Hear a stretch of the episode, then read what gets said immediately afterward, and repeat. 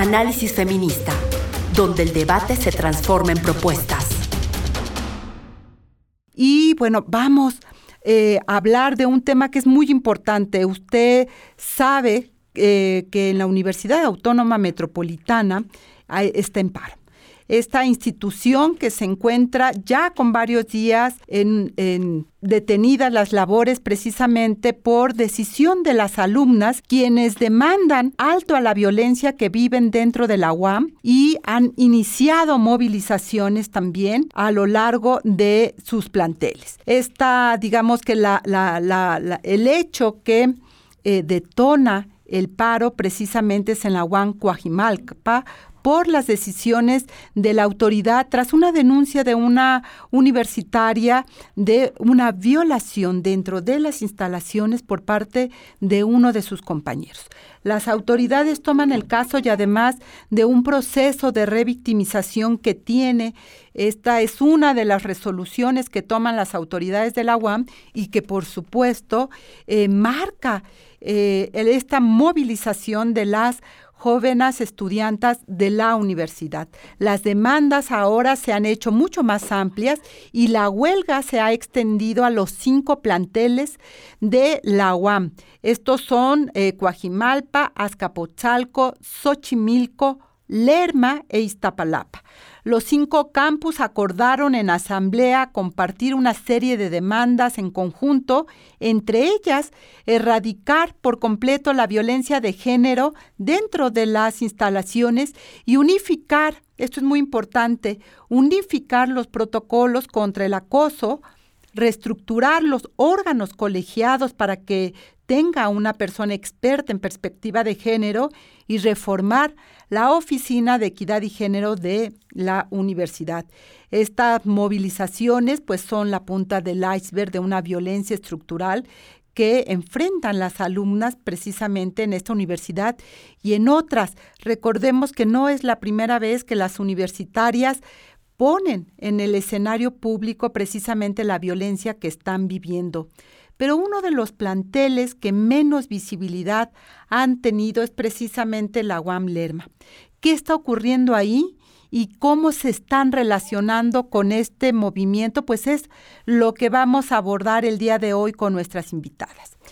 Ellas eh, nos han solicitado, las tres estudiantas nos han solicitado aparecer como usted las está viendo a través de eh, la transmisión de Facebook, eh, con el rostro cubierto y conservando en anonimato su identidad porque temen las represalias que pudieran tener al hacer público lo que se está viviendo en este plantel. Les doy la bienvenida a cada una de ellas. Han decidido identificarse solo con una letra, así que bienvenida a U, bienvenida a A y bienvenida L a este espacio y gracias por la confianza colocada con nosotras. Me gustaría empezar eh, con cualquiera de las tres eh, que nos narre qué está ocurriendo precisamente en la UAM y cómo se liga esto con ustedes en Lerma. Bienvenidas. Sí, bueno, muchas gracias este, pues, por el espacio.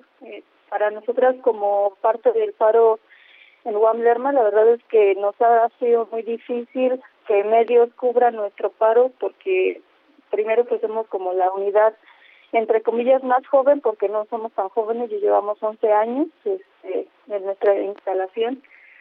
eh, pero pues somos la que está aislada, por ejemplo, de la Ciudad de México, nosotras nos encontramos en el Estado de México, pero no solo eso, en la periferia del Valle de Toluca. Entonces, incluso estamos aisladas de las universidades centrales de aquí de Toluca, que pues en este caso es la UMX, y pues eso nos ha dificultado mucho que tengamos cobertura sobre lo que sucede aquí. Eh, parte importante de, de destacar el por qué, a diferencia de otros planteles, tenemos medidas como de seguridad quizá más rigurosas, es porque no solamente pues nos tenemos que cuidar de, de que nos identifiquen